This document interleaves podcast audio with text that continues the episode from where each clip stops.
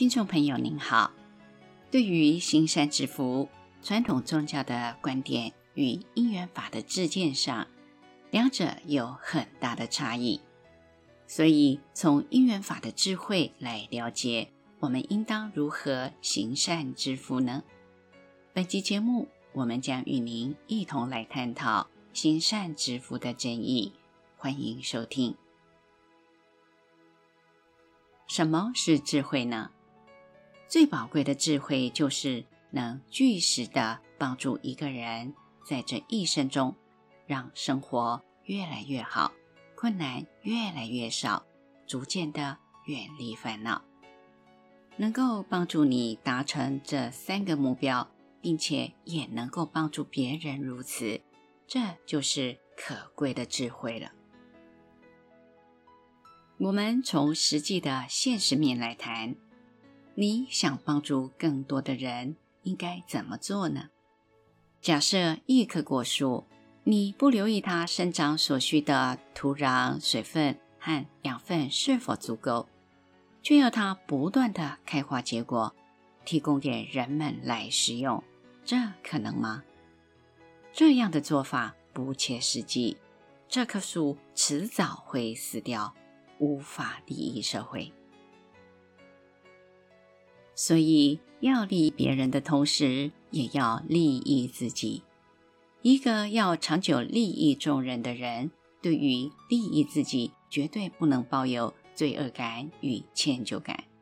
除非他不想利益别人，才需要因为利益自己而有罪恶感。想利益更多的人，如果自己不得利，善人不得利，怎么能够利益更多的众生呢？毕竟，一定得先把自己这棵树照顾好，才能长出丰硕的果实，利益他人呀。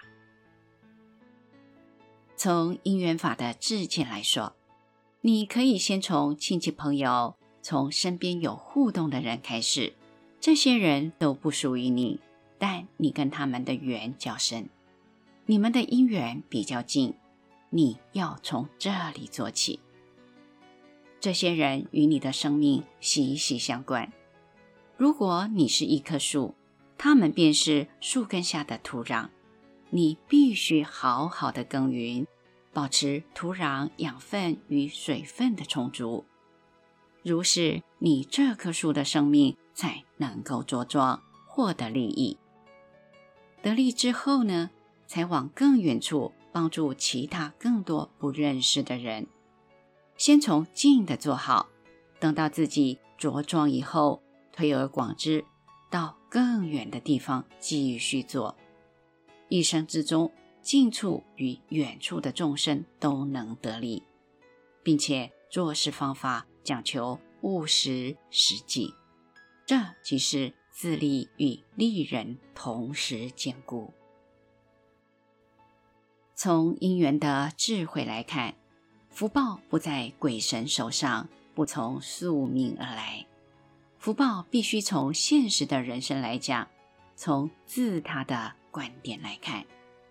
所谓的智慧，就是在现实的人生里，能够帮助我们务实的面对人生，让生活更好，困难与烦恼更少，并且在自利的同时，跟我们相关的他人。也能够得利，这样的效用才是最实际的智慧。否则，智慧对我们而言又有什么用处呢？再者，什么才能称是福呢？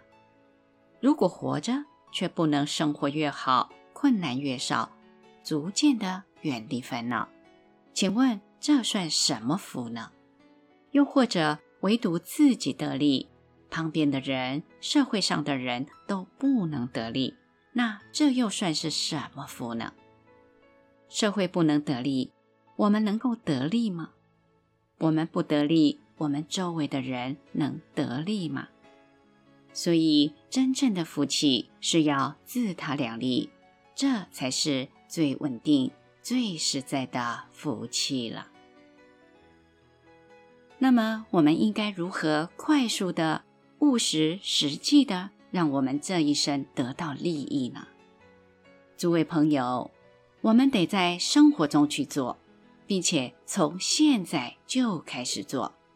如果以前所行所为有偏差，就应该从今天开始尽快改，越早改，自己的想法做法就越早改变，人生就会越早看到璀璨光明。运用智慧来行慈悲，亲人需要慈悲，朋友需要慈悲，同事需要慈悲，邻居也需要慈悲。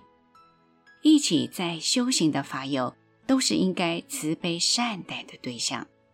我们应该懂得先从这里做起。若不认真地把自己树根旁边的泥土固好，请问你如何很明显的得利呢？各位听众朋友，在行善积福的真义下一集里面，我们将继续从诸法因缘生、缘生法则非我、非我所的角度，更深入探讨行善积福为何得从就近的人际关系开始做起。欢迎继续收听。本集内容整理自随佛禅师开示文集。随佛行道第三集，欢迎持续关注本频道，并分享给您的好友。您也可以到中华原始佛教会网站浏览更多与人间佛法相关的文章。谢谢收听。